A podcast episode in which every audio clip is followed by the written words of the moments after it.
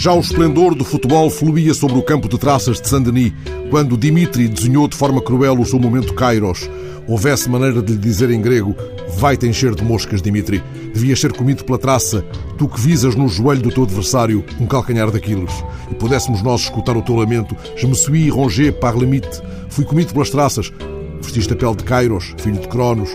Procuraste o momento certo para o gesto cruel, mas não domaste o tempo e ele se mediu em três partes saíste de campo antes do fim?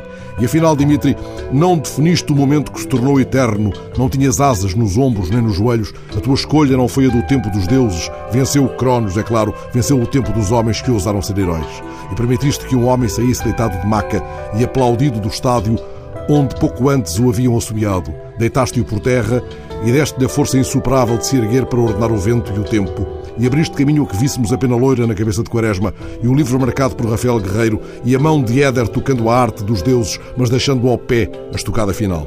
Mal acabou o jogo, o jornal eletrónico El Mundo escreveu o título que recoloca Kairos e Cronos em confronto. Ganha Portugal, a crueldade é bela. Retiveste a beleza que o teu gesto cruel escreveu no campo de traças de Saint-Denis, Dimitri? Viste a borboleta pousada nas lágrimas daquele que deitaste por terra? Já não a traça, a nuvem de traças, a praga lançada por um deus louco, mas a borboleta, talvez amarela, como aquela que pousou na capa de um livro de Rubem Braga, que ele sim era mestre do instante e da oportunidade, mais Kairos que Cronos, mas sem crueldade, com interminável sabedoria. O grande cronista que tanto amava o futebol e tanto escreveu sobre futebol, contou certa vez, há mais de meio século, numa crónica em três partes, em três edições de jornal, a história da borboleta amarela que veio ter com ele na esquina da Graça Aranha com Araújo Porto Alegre. Ontem, por tua causa, Dimitri, por ter visto a borboleta pousada nas lágrimas daquele que deitaste por terra e se reergueu, procurei a crónica de Rubem Braga, a crónica em três tempos, tal como o jogo de ontem que obrigou a prolongamento, até que Éder nos levou ao Éden.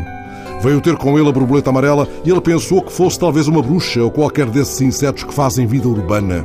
A borboleta prendeu a sua atenção e ele pôs-se a conjecturar de onde teria vindo, onde estaria uma hora antes, qual a sua idade.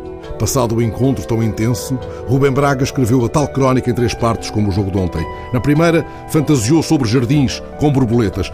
Deu consigo a pensar, o Burle Marx faz belos jardins, mas creio que ainda não os faz com borboletas.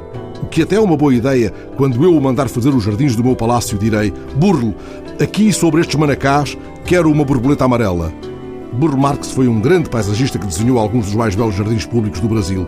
Ele nunca descobriu a maneira de fazer jardins com borboletas, mas Eis a crueldade suprema e bela, Dimitri.